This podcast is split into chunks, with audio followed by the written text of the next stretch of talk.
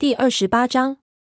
听到这里，火星急忙顶开门口处的苔藓跳进巢穴，便见虎掌和蓝星扭打在一起。蓝星出手狠辣，不一会儿，虎掌的肩头上便爪痕累累。但虎掌仗着自己年轻力壮，对这些伤口毫不在意，只是将蓝星死死按在地上，咬住他的喉咙，在他的身上撕扯。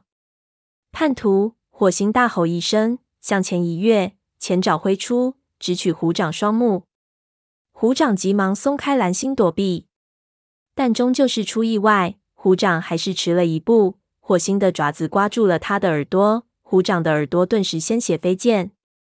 蓝星爬过去靠在墙壁上，似乎被这突如其来的事情给弄懵了。火星也不知道他伤得多重，火星这一分心，侧腹上蹬时挨了虎掌一爪，剧痛之下。火星站立不稳，倒在地上。虎掌趁机扑上来，正是仇人相见，分外眼红。虎掌低嘶着说：“混蛋，我要把你的皮扒下来！”火星，这一刻我等了很久了。火星使出浑身解数，此时虽然身处危难中，他反而觉得心里就像去了块大石头般轻松下来。谎言和欺骗都结束了。所有的秘密，不论是蓝星的还是虎掌的，全都水落石出了。剩下的就是真刀真枪的干上一场了。他猛地挥爪去抓虎掌的喉咙，虎掌头一偏，火星的爪子擦着皮毛而过，虎掌毫发未损。但这么一来，虎掌分了一下神，爪下不由得松了。火星趁势滚开，脖子躲过了虎掌致命一咬。虎掌骂道：“该死的宠物猫！”拿出武士的样子来决斗啊！屁股一晃，又扑了过去。火星闪身避开，虎掌急忙转身，不料巢穴内十分狭窄，他踩在一滩鲜血上滑了一跤，侧摔在地上。火星瞅准机会，前爪迅速挥出，在虎掌的肚皮上豁开一道口子，鲜血顿时从虎掌的腹部汩汩往外冒，瞬间淌满虎掌的身体。虎掌发出一声惨叫。火星扑上去，狠抓他的肚腹，同时死死咬住他的喉咙。虎掌拼命挣扎，但终究无济于事。随着鲜血不断涌出，他的气力也随之渐渐减弱。火星松开他的脖子，一只爪子按住他的前爪，另外三只则按住他的胸脯，大声喊道：“蓝星，快来帮我按住他！”他扭头看见蓝星正卧在身后的苔藓窝里。额头上都是血，他目光呆滞地看着眼前发生的这一幕，似乎是在看着他为之奋斗终身的所有东西一件件被摔碎在眼前。听到火星呼喊，他方才猛地跳起来，就像突然从梦中惊醒一般。他恍恍惚惚、慢慢悠悠地走过去，按住了虎掌的屁股。虎掌遍体鳞伤，若搁在弱一点儿的猫身上，早就晕过去了。而他却还在挣扎，他眼里充满了怨毒的目光，口中不住的诅咒谩骂火星和蓝星。巢穴门口出现一个身影，接着便是一阵粗重的呼吸声。火星还以为是敌人闯入，扭头看去，才发现是灰条赶来。灰条的样子也是惨不忍睹，前腿和侧腹都在流血，说话时满嘴的血沫。蓝星。我们，他忽然被眼前的景象吓了一跳。火星，出什么事了？火星飞快地说：“虎掌出手袭击蓝星，我们刚打完一架。他是叛徒，就是他把这些泼皮猫带来袭击我们的。”灰条左看看右看看，然后就像从水里钻出来一样，抖了抖身体，说：“我们快要打输了，对方数量太多。蓝星，我们需要你的帮助。”蓝星看了看他，但没有作声。火星看出他还没有恢复过来，虎掌的背叛给他的打击太大了，几乎彻底击垮了他的精神堡垒。于是火星说：“我去帮忙。”灰条，你能帮蓝星看住虎掌吗？等战斗结束后，我们再处理他。虎掌吐掉嘴里的沙子，骂道：“试试看，宠物猫。”灰条走过去接替火星按住虎掌的胸脯，火星犹豫了一下，不知道单凭受伤的灰条和被惊呆了的蓝星能否治得住虎掌。不过目前虎掌仍在流血，挣扎的力度也越来越小。火星猛一咬牙，冲出巢穴。火星来到巢穴外，一眼望去，只见会场上铺天盖地的全是泼皮猫，似乎雷族的武士们已被赶跑了。火星仔细一看，才发现他们散落在各处，长尾被一只巨大的虎斑公猫压在身下，鼠毛正从一只骨瘦如柴的灰猫爪下挣脱出来，反身去抓对方的鼻子，然后用头猛撞对方的肚腹。火星和虎掌恶战之后，早已是精疲力尽，身上的各处伤口火辣辣的。他不知道自己还能坚持多久。就在这时，一只姜黄色的母猫朝火星扑来，想抓他的脊背，被他一个翻滚躲开。火星趴在地上，眼角余光看见一只矫健的灰猫吆喝着冲进会场。是蓝星，他惊讶地想，不知道虎掌出什么事了。随即，他发觉刚才看到的那位武士并不是蓝星，而是雾角。火星奋力从那只姜黄色的母猫爪下挣脱出来，摇摇晃晃站起身。只见河族的武士们如潮水般从金雀花通道涌进来，有豹毛、石毛、黑掌，随后白风率领巡逻队也冲了进来。他们个个神勇，怀着仇恨和愤怒，如猛虎下山般向泼皮猫们扑去。由于这股生力军突然出现，那群泼皮猫登时被冲散了。那只姜黄色的母猫一声惊叫，当即逃走。其他的泼皮猫们纷纷尾随而逃。那些泼皮猫本以为胜券在握，不料对方突然来了强援，己方顿时变成了以寡敌众。再加上虎掌去向不明，所谓群龙无首自乱，哪里还有心恋战？只一眨眼功夫，泼皮猫们便逃得干干净净。只把断尾留在会场中央。断尾的头部和肩膀处严重受伤，趴在地上，像一只生病的幼崽般发出微弱的喵喵叫声。河族猫们聚在一起议论纷纷。火星走过去说：“谢谢你们，见到你们真是万幸。”豹毛神色凝重地说：“我看那群泼皮猫中有一些是追随断星出走的影族武士。”火星不愿谈及虎掌的事情，只说。是的，接着困惑地问：“你们怎么知道我们需要帮助呢？”雾角回答说：“我们并不知道，我们来是找蓝星谈谈关于……”豹毛打断他的话说：“现在先不谈这件事。”火星猜到雾角是想说关于幼崽的事情。豹毛大度地对火星说：“经此大战，雷族需要点儿时间来恢复元气，我们很高兴能帮上忙。”对你们的族长说，我们很快还会来的。火星说：“我会告诉他的。”再次表示感谢，他目送河族猫们离去，这才感觉到周身骨架像要散开一样。会场上血迹斑斑，猫毛翩翩。黄牙和炭毛正在检查伤员。刚才火星没有看见他们，如今才发现他们身上也都是伤口。火星深吸了口气。现在该处理虎掌的问题了，但他只感到浑身伤口火辣辣的疼，身上的肌肉也是酸痛无比。他正一瘸一拐的往蓝星的巢穴走，就听身后传来声音：“火星，出什么事了？”他转身看见沙风带着捕猎队风尘仆仆的跑进来，云沼气喘吁吁的落在队伍后面。沙风环视会场，简直不敢相信眼前发生的一切。火星疲惫的摇了摇头，说：“是断尾的那帮无赖们干的好事。”沙风厌恶的说：“又来了。也许蓝星现在该考虑考虑是否在庇护断尾了。”火星不想多说，只说：“事情还要复杂的多。”沙风，你能不能帮我做件事？沙风疑惑地看了他一眼，说：“那要看是什么事情了。去蓝星巢穴里处理一下那里的残局。”最好再带上一名武士，绝毛，你愿意去吗？蓝星会告诉你们原因的。希望他能说实话。火星暗想。沙风皱着眉头，和绝毛向高岩走去。眼下最令火星感到忧心的就是蓝星，他似乎已经失去继续领导族群的意愿了。火星呆呆地站在会场中央，看着黄牙为断尾检查完伤势。然后半推半拽的将他往巫医巢穴拖。断尾处在半昏迷状态，嘴角流出的血在地上拉成一道长长的血线。火星心乱如麻，心想：他分明人会照顾他，即使发生这些事情，他还是忘不了他的这个孩子。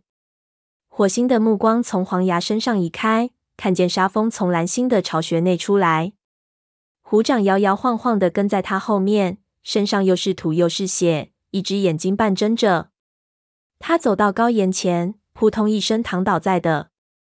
绝毛在旁边看守，既防他突然发动袭击，又防他趁乱逃走。蓝星跟在绝毛后面走出巢穴，他低垂着头，尾巴拖在地上。火星暗暗忧心，他敬仰的那位坚强的族长已经不见了，眼前的只是一只脆弱、受伤的猫。灰条最后一个从巢穴里出来，倒在高岩下的阴影里。炭毛急忙跑过去为他检查伤势。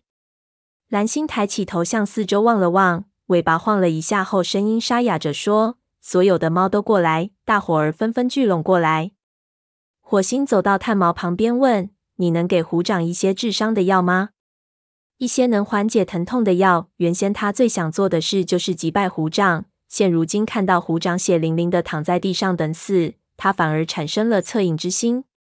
炭毛抬起头。没有拒绝火星为这位背叛族群的副族长治伤的要求，只是说道：“当然可以，我也给灰条取些药来。”说完，一瘸一拐地向巫医巢穴走去。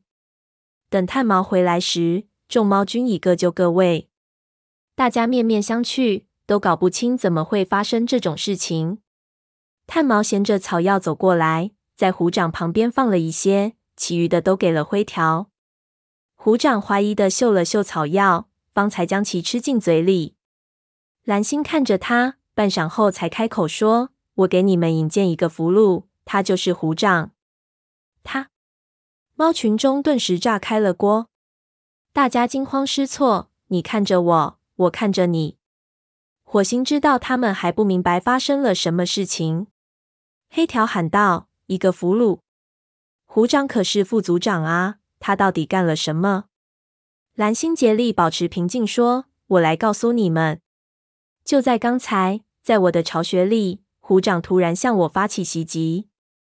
要不是火星及时赶到，我已经死在他的爪下了。”猫群中的质疑声更大了。猫群后方有一只老年猫发出怪异的号叫。这时，黑条站了起来。火星知道他是虎掌最坚定的支持者之一。不过此时连他也是一头雾水。黑条喊道：“这其中一定有什么误会。”蓝星扬起脸，凶巴巴的问他：“你认为我不清楚什么叫谋杀吗？”但虎掌，火星跳起身来，厉声道：“虎掌背叛了族群，今天就是他把那帮泼皮猫引来的。”黑条冲过来说：“他不会做这种事的，说话要讲证据。”宠物猫。火星看了看蓝星，蓝星朝他点了点头，示意他走到前面。火星，把你知道的事情给大家说一说，是每一件事情。火星缓缓走到他身边，就在这种所有的事情即将真相大白的时刻，他反而有些踌躇了，仿佛他正在将高岩推倒，一切事情都将来个大变样。他开口说道：“雷族同胞们！”不料声音变调。就像幼崽在尖叫。他顿了顿，略加调整后又说：“雷族同胞们，你们还记得宏伟牺牲那天的情形吗？”虎掌说他是被向心杀害的，他撒了谎。杀害宏伟的其实就是虎掌自己。长尾的脸上依旧挂着往日的嘲弄神情，说：“你怎么知道的？战斗时你又不在场。”火星说：“我也是从别的猫那里得知此事的。”是乌爪告诉我的。黑条高声说：“哦，太妙了，这下可死无对证了。你想怎么说就怎么说，谁也不能证明你说的不对。”火星迟疑了一下，为了保护乌爪免遭虎掌毒手，他一直保守着这个秘密。不过现在虎掌已经成了阶下囚，乌爪不会再遭遇什么不测了。于是他解释说：“他知道虎掌许多不可告人的秘密。”虎掌一直想除掉他，因此我把他带走了。猫群中一片嘈杂声，所有的猫都在高声提出质疑。火星只有等大家平静下来，才好继续说话。他瞅了瞅虎掌，探毛的药物已经起作用了，虎掌恢复了些元气。他撑起身子坐直，冷冷地注视着猫群，似乎谁敢走近，他就要打谁。乌爪的消息必定也令他感到震惊，不过他城府很深，连须子都没有动上一动。白风看大家没有平静下来的迹象，于是高声喊道：“大家安静，听火星说。”火星冲他点了点头，表示感谢，继续说道：“乌爪告诉我说，向心是被掉落的石块砸死的。宏伟从落石下捡了条命回来，但在去和虎掌会合的路上，遭到虎掌的偷袭。”被虎掌杀死。灰条一直躺在高岩下的阴影处接受炭毛的治疗。听到这里，也抬起头说：“没错，乌爪对火星讲述这件事的时候，我也在场。”火星说：“事后我又向河族猫们核实此事，他们也都说向心是被掉落的石头砸死的。”火星顿了顿，等待大家的反应。谁知群猫都在默默的听着，整个族群陷入一种诡异的沉寂。大家你看我，我看你，似乎都认为对方的脸上刻着答案，能解释这些可怕的真相似的。火星继续说：“那时虎掌一心想做副族长，但蓝星没有选他，而是选了狮心。不久，狮心在和影族的战斗中牺牲了，虎掌终于得偿所愿。但对于野心勃勃的他来说，仅当上副族长是不够的。”我我认为后来他在雷鬼路边设下了一个圈套，要加害蓝星。谁知炭毛误打误撞掉进他的圈套里，他望了望炭毛，见他吃惊的睁大眼睛，张大嘴巴。蓝星也同样感到震惊，声音颤抖着说：“火星曾把他的猜疑告诉给我，我没有，我不能相信他的话，因为我信任虎掌。但是我错了。”鼠毛问。但他杀了你之后，又如何当上族长呢？大伙儿根本不可能支持他。我想这就是他策划这次袭击的原因所在。我估计他会制造一个假象，令我们相信蓝星是被泼皮猫杀害的。毕竟，火星的声音渐渐有力。谁能想到虎掌这位忠心耿耿的副族长会加害自己的族长呢？他的声音戛然而止，整个身体颤抖不停。他感觉自己就像出生的婴儿般虚弱。白风站起来说：“蓝星，现在该怎么处置虎掌？”他的问题引发了一阵群情激昂的怒吼：“杀了他，戳瞎他的眼睛，把他赶出森林。”蓝星闭着双眼，一动不动地坐着。火星知道他心里现在正在承受着痛苦的煎熬，自己一向对这位副组长信任有加。没想到他是个阴险狡诈之徒，竟然背叛了自己。终于，蓝星开口说：“虎长，你还有什么要为自己辩白的吗？”虎长转过头，恶狠狠地盯着蓝星说：“向你辩白吗？你这胆小鬼！你算什么族长？只懂得向别的族群委曲求全，甚至还帮助他们。火星和灰条为何族找食物，你连骂都不骂他们一句。”而且你还派他们去把风族带回来，我绝不会表现出这种宠物猫般的软弱。我要重新建立昔日虎族的荣耀，我要让雷族雄霸森林。蓝星喃喃地说：“这样会有多少猫为此丧命啊？”这句话既是问虎掌，也是在对自己说。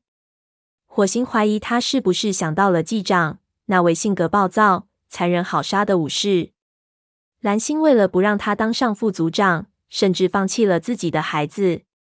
最后，蓝星一个字一个字的宣布道：“既然你没有什么要说的，那么我宣判，将你处以流放之刑。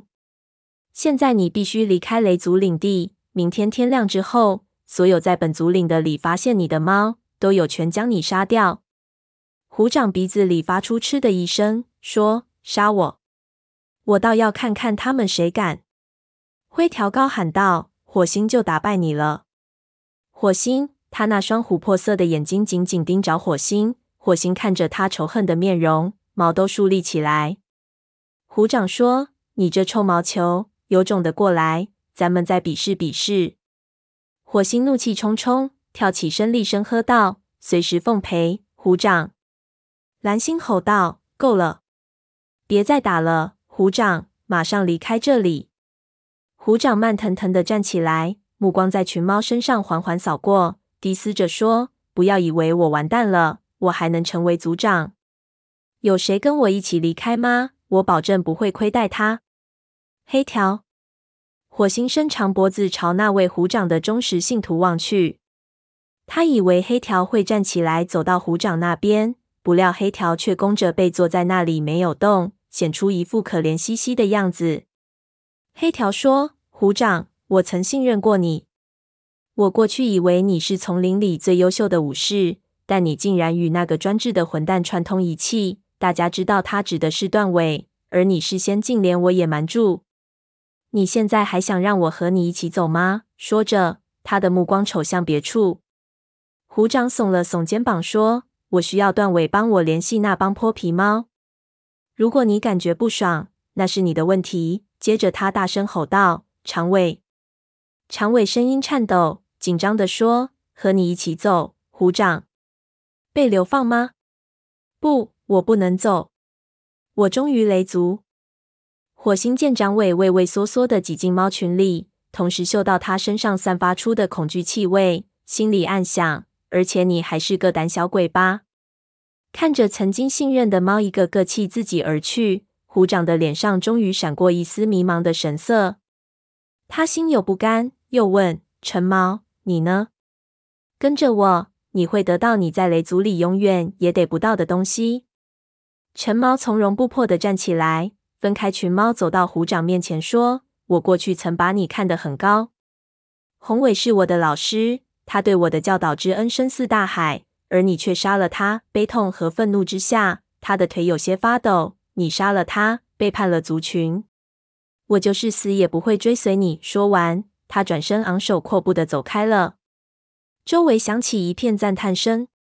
火星听见白风小声说：“好样的，小伙子。”蓝星说：“虎掌，别在这里出洋相了，马上离开。”虎掌目光闪烁，冷冷地说：“我这就走，但我还会回来的。放宽心，慢慢等吧。